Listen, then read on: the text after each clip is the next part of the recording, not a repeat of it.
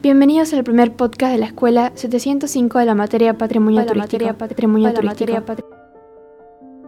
Soy Paz de quinto año de la Escuela 705 y voy a hablar sobre algunos de los objetos del museo, con gran importancia en la historia y cultura de la comunidad, que son el fonógrafo, grafófono y gramófono.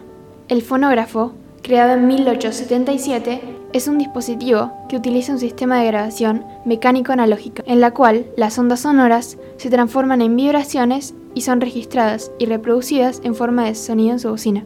Y además, fue el primero en poder grabar y reproducir sonidos. En 1887 se patentó el grafófono, que significa escritura y sonido. Este se diferenció del fonógrafo principalmente por cambios leves en la estructura para mejorar la calidad del sonido y permitir una grabación más duradera.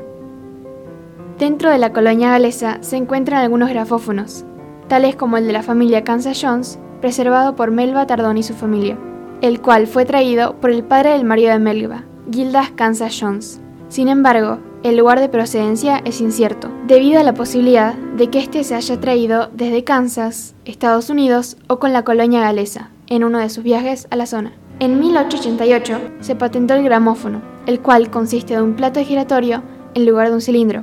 Este acabó imponiéndose sobre los inventos anteriores por el menor costo de producción. Cada uno de estos instrumentos se pueden relacionar con la cultura de la zona, específicamente con la colonia galesa e inmigrantes norteamericanos que llegaron a la región, debido a su importancia en relación al sentido de unidad e identidad que brindan a cada familia en esa época con los que pudieron compartir momentos significativos que aún hoy persisten como símbolo de la historia local. Estos elementos se pueden visitar en el Museo Regional Trevelin, de lunes a viernes de 10 a 18 horas y sábados y domingos de 12 a 18 horas.